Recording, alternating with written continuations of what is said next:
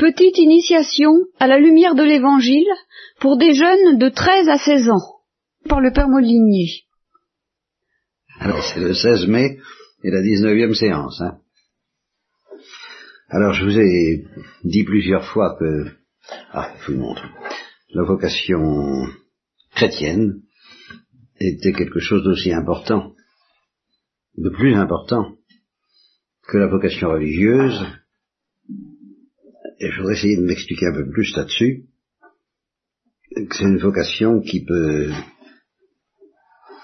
en un sens, faire beaucoup plus peur que la vocation religieuse, si on comprenait bien ce que c'est que la vocation chrétienne.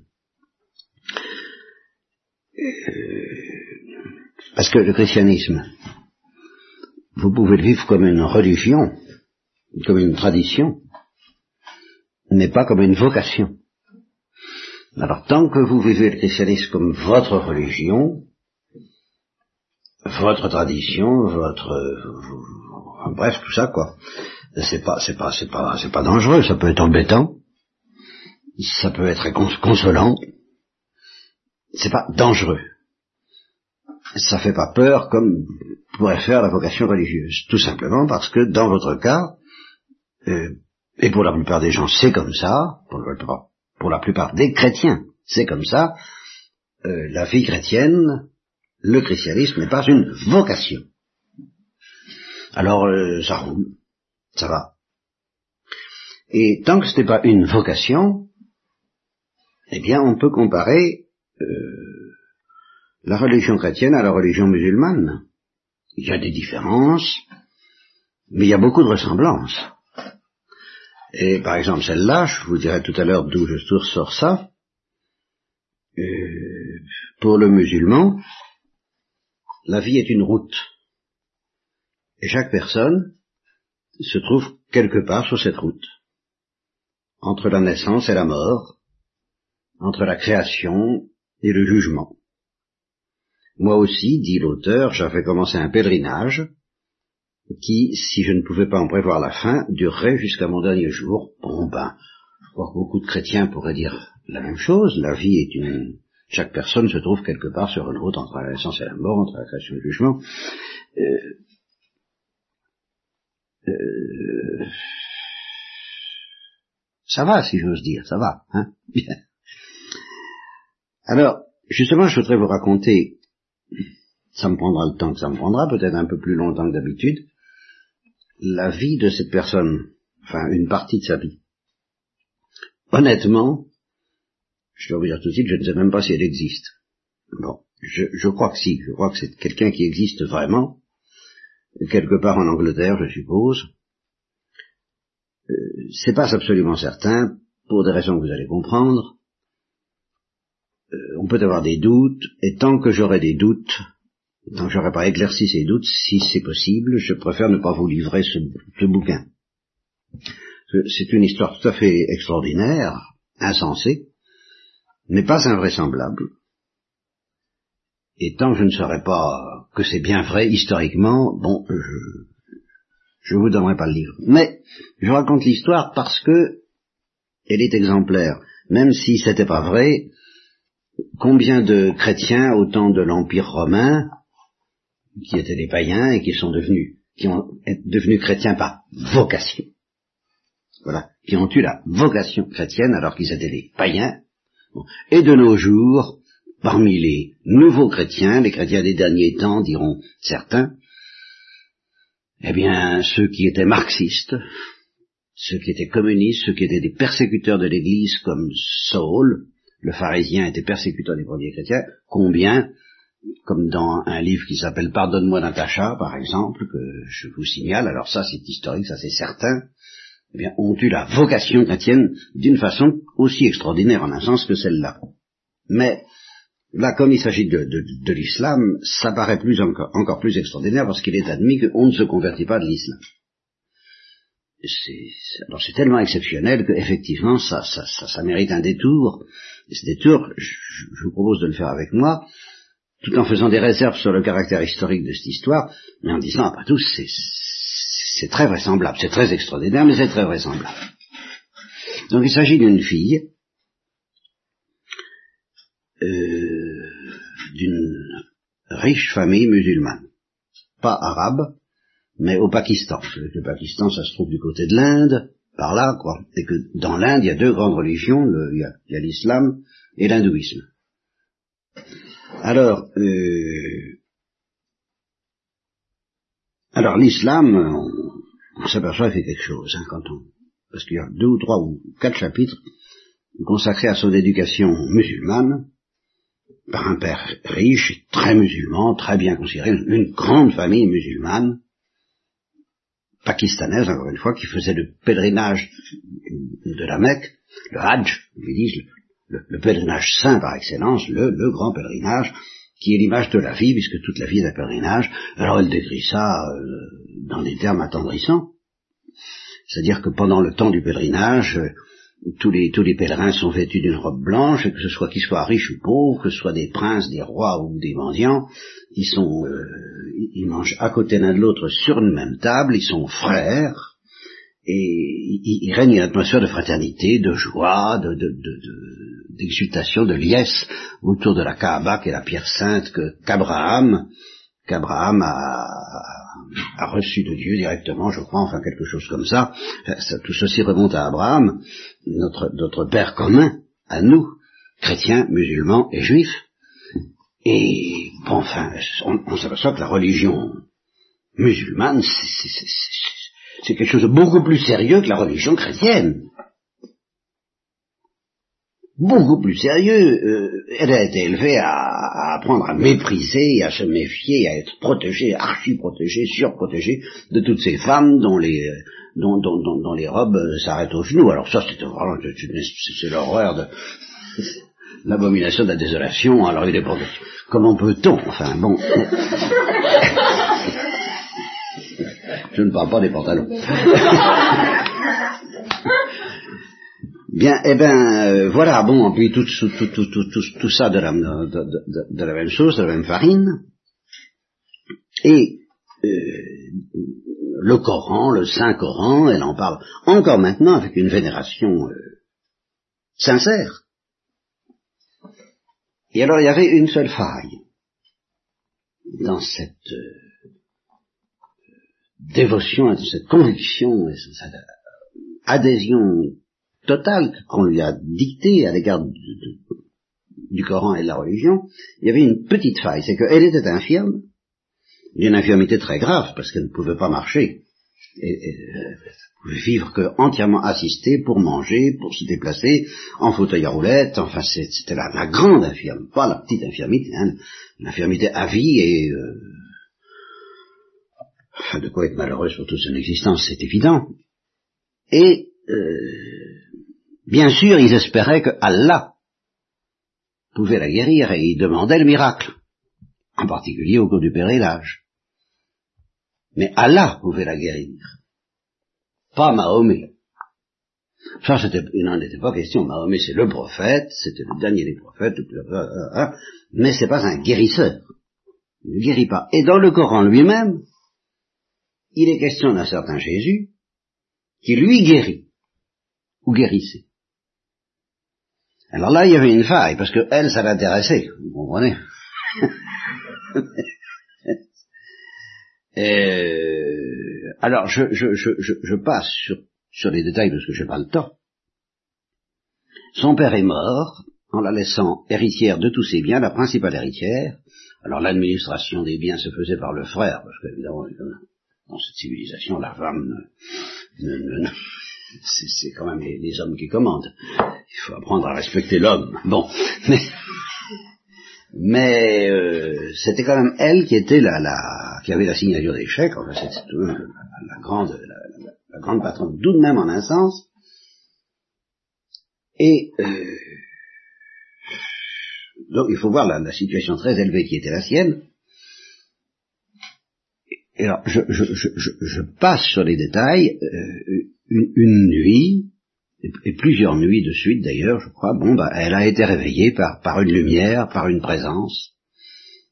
Et le personnage lui dit, ben, je suis Jésus.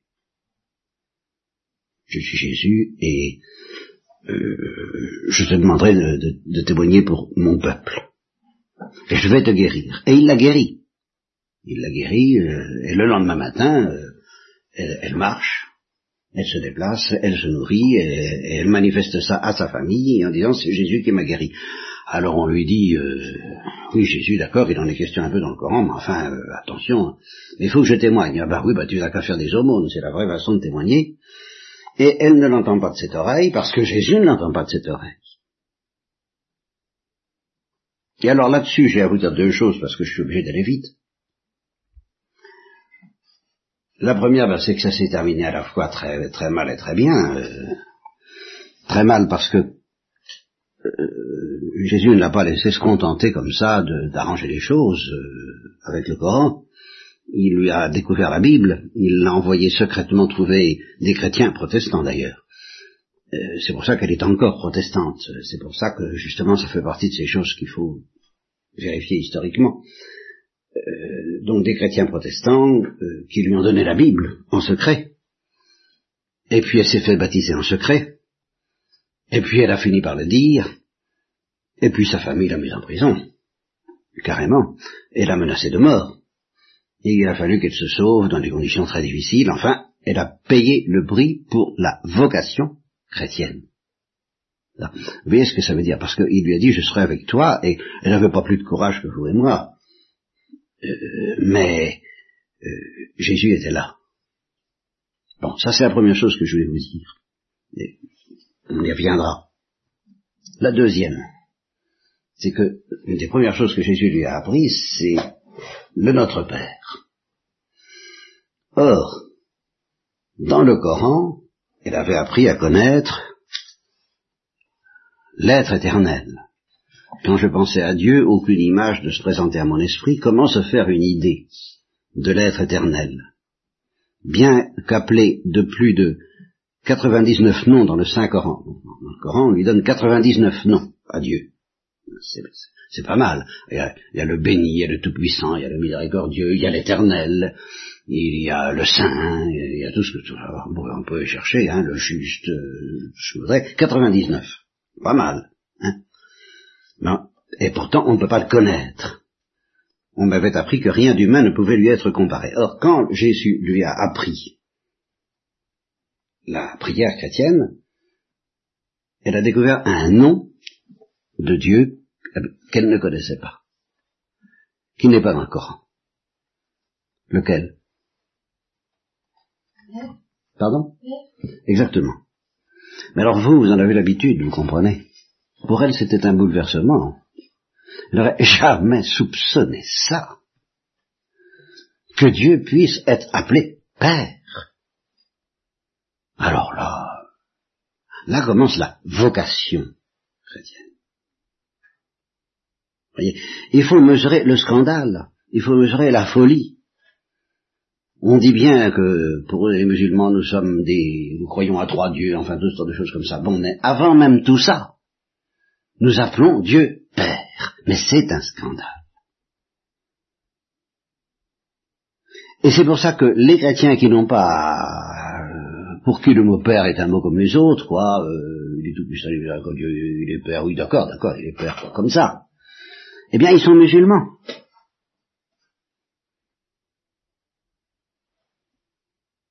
Alors voilà ma conclusion propos de cette histoire. D'abord, vous voyez que la vocation chrétienne, c'est pas une petite chose. Et puis vous voyez que la vocation chrétienne, ça se définit comme je le disais déjà il y a cinq ans, près de 40 ans. Un chrétien, c'est quelqu'un qui a rencontré Jésus-Christ. Il faut que cette rencontre ait lieu. Alors on dirait, mais est-ce que ça veut dire qu'il faut que j'ai une apparition comme elle a eu une apparition?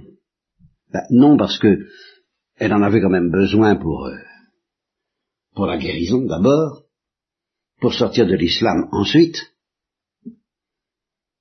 Mais qu'est-ce qui compte dans cette apparition? Ça aussi, je l'ai dit souvent. Qu'est-ce qui compte dans cette apparition qu'elle a eue? Une, ou deux ou trois fois, pas, pas tellement, hein, pas, pas si souvent, enfin peut-être, je sais pas, quatre ou cinq fois. Qu'est-ce qui compte? Ben, C'est ce qui reste une fois que c'est fini. Justement, ce nom de Père, et puis le contact avec Jésus, qu'elle n'a plus jamais perdu, et qu'elle n'avait évidemment pas avant. Bon, alors là, il peut y avoir une religion chrétienne sans ce contact. Il n'y a pas de vocation chrétienne sans ce contact. Et ce contact, ben, c'est pas forcément une apparition, mais c'est un déclic. Vous l'avez eu ou vous l'avez pas eu. Et je suis tenté de vous dire, la plupart d'entre vous, vous ne l'avez pas encore eu. Le déclic n'a pas encore eu lieu. Il peut avoir lieu. Vous pouvez demander qu'il ait lieu. Si vous demandez ce déclic, vous l'aurez. Et vous aurez la, vous aurez la même chose que si Jésus vous apparaissait, la même rencontre. Ce sera invisible, ce sera pas spectaculaire, très probablement, euh, même presque certainement. Mais quant aux effets dans votre cœur, ce sera aussi brûlant, aussi efficace, aussi redoutable que l'apparition que cette musulmane a reçue, ce déclic, ce choc, cette rencontre, cette brûlure, cet effroi, cette peur. Éloigne-toi de moi parce que je suis un pécheur, disait Pierre. Et en même temps cette soif de la Samaritaine, donne-moi à boire de cette eau. Les deux. Et qu'est-ce qui va l'emporter? La peur ou la soif Voilà le grand problème que je vous pose maintenant. Parce que je vous dis, si vous demandez le déclic, vous l'aurez. Qu'est-ce qui va vous empêcher de le demander? Et c'est que vous risquez d'avoir peur. Des fois que ça aurait j'en ai envie, j'en ai envie, mais en même temps, euh, ça fait peur. Jésus-Christ fait peur. Jésus-Christ nous fait peur. Alors on n'ose pas demander le déclic, on n'ose pas demander la rencontre, alors il n'y a pas la rencontre, alors il n'y a pas la vocation. Et cette peur que nous avons du Christ, ça fait beaucoup de peine à Jésus-Christ. Ça, il le dit à Van. Van, c'est le, petit Vietnamien auquel alors il ne s'est pas gêné pour apparaître. Alors là, euh, abondamment et surabondamment. Et il lui a dit, on a peur de moi. Mais je comprends pas qu'on ait peur de moi. Pourquoi on a peur de moi? C'est du péché qu'il faudrait avoir peur. Mais de moi, pourquoi on a peur de moi? Pourquoi est-ce qu'on ne demande pas ce déclic? Pourquoi est-ce qu'on ne demande pas la rencontre? Appelez, et il viendra. Demandez, et vous recevrez. Frappez, et on vous ouvrira. Cherchez, et vous trouverez. Qui? Ben, Jésus-Christ, le cœur du Christ, le déclic. Mais attention, vous risquez d'avoir peur. Et vous pourriez me dire, mais enfin, et ça, ça c'est dans l'évangile, le Christ a pourtant l'air de dire qu'il faut avoir peur de Dieu. Et c'est vrai, il y a un passage que je suis allé revoir, et où il dit, euh, n'ayez pas peur de ceux qui tuent le corps, et qui ne peuvent pas tuer l'âme. Je vais vous dire de qui vous devez avoir peur. Vous devez avoir peur de celui qui a le pouvoir, après avoir tué le corps, de jeter l'âme dans la géhenne, c'était dans l'enfer. Celui-là, oui, craignez-le. Alors, on dirait, ben, faudra savoir que vous. Eh vous voulez qu'on n'ait pas peur de vous, et puis voilà ce que vous dites. Bon, là, là j'essaie d'arranger ça. Là, j'essaie d'arranger ça. Hein bon. Ben, c'est relativement simple. Jésus dit, n'ayez pas peur de moi, parce que je suis pas votre ennemi.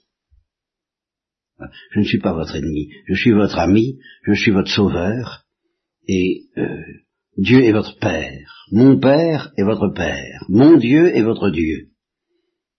Pourquoi avoir peur d'un Père? Pourquoi avoir peur de moi? Pourquoi avoir peur du Sauveur? Pourquoi avoir peur de celui qui vous aime? Pourquoi avoir peur de celui qui est mort sur la croix pour vous? Pourquoi avoir peur de celui qui est votre ami? Je ne suis pas votre ennemi.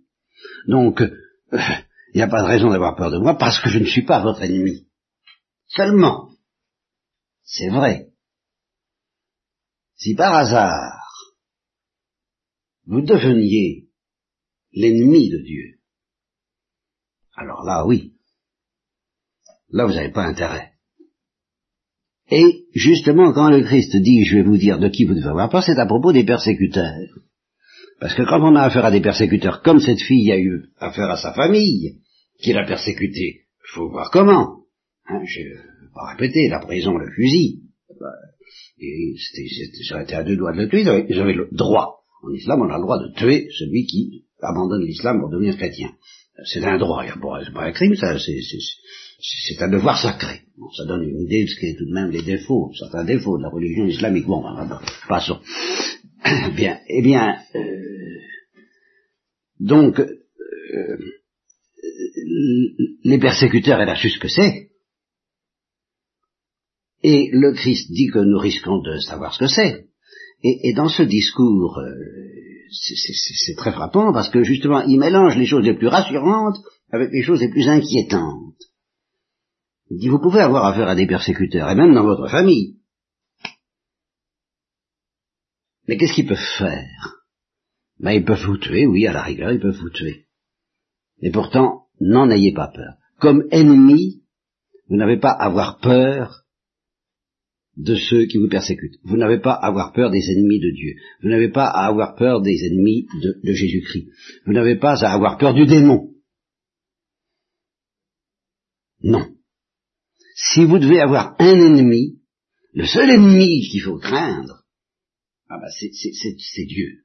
Ah, si vous, vous, si vous êtes l'ennemi de Dieu, comme ses persécuteurs, alors là, à titre d'ennemi, Dieu est à craindre. Alors là, oui. Le démon, à titre d'ennemi, n'est pas à craindre. À titre d'ami, oui, il est à craindre. Ah oui, alors là, craignez le démon comme ami.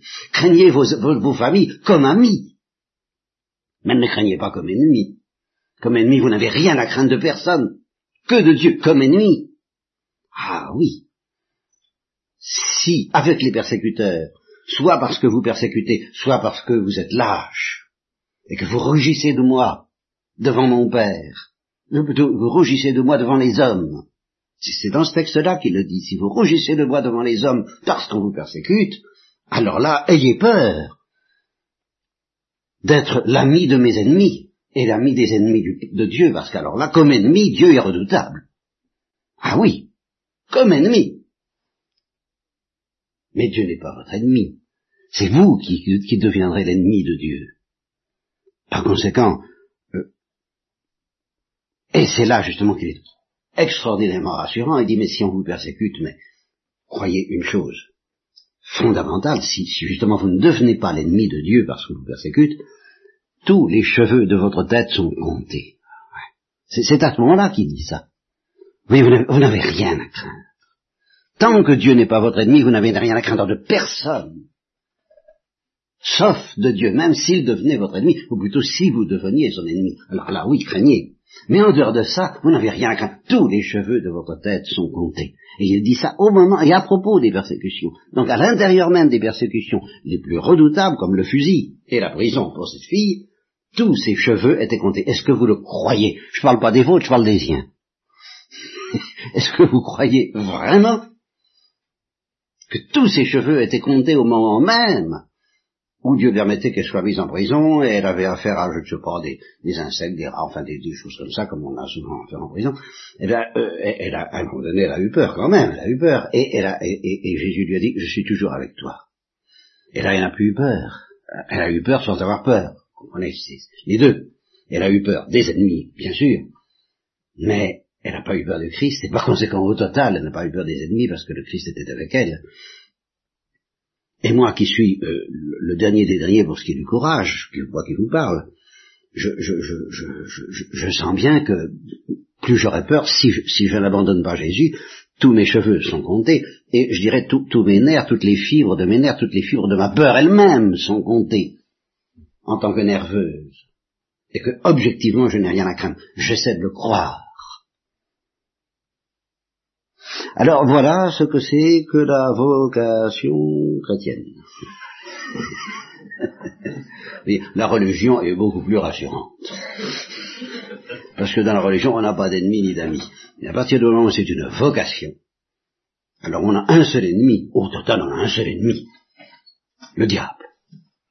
Qui se sert des pauvres instruments humains qui, eux, eux, ne savent pas avoir le diable pour ennemi et qui se laissent plus ou moins contaminer, aveugler par lui, par les ténèbres dont je vous ai parlé, alors évidemment qu'ils peuvent être les instruments du diable pour nous faire peur. Mais euh, ça, c'est la vocation chrétienne, c'est d'avoir Dieu pour ami et le diable pour ennemi. C'est évidemment ce qui arrivera si le déclic se produit. Voilà, si vous ne voulez pas avoir le diable pour ennemi, si vous avez peur du diable, ne demandez pas le déclic. Évidemment. alors vous n'aurez ni le Christ pour ami, ni le diable pour ennemi. Mais si vous obtenez le déclic, alors vous connaîtrez la grande vie de, l'amour et de la peur, mais d'une peur qui euh, est, noyée dans cette extraordinaire puissance que Saint Paul appelle la puissance de la résurrection, sans laquelle actuellement même, dans l'état de faiblesse lamentable où je suis, je serais complètement incapable d'ouvrir la bouche, et je vous assure qu'à chaque fois que je dois faire un catéchisme, j'en sais quelque chose. Alors, euh, croyez, et je vous en supplie, parce que je crois pouvoir dire que pour ma part, j'ai tout de même un jour un peu connu, hein, parce que les rencontres du Christ, ça, ça, doit se faire à plusieurs reprises, à plusieurs degrés de profondeur. Il faut être fidèle toute sa vie. C'est justement, c'est c'est une vie de chien, c'est pas, c'est pas une vie, c'est pas une vie de repos, hein, c'est pas tourpeau, loin de là. Il y a un premier déclic et puis euh, il faut qu'il y en ait d'autres. Mais, mais euh, faut qu'il y en ait déjà un premier. Ce premier, je crois que je l'ai connu, oui. Sans quoi je ne parlerai pas comme ça. Les autres, priez pour que je les connaisse aussi, parce que je tremble comme vous, mais demandez pour vous le premier déclic. Et si vous avez par bonheur connu le premier, demandez à être fidèle pour que vienne le second et le troisième, et ainsi de suite jusqu'à la vie éternelle.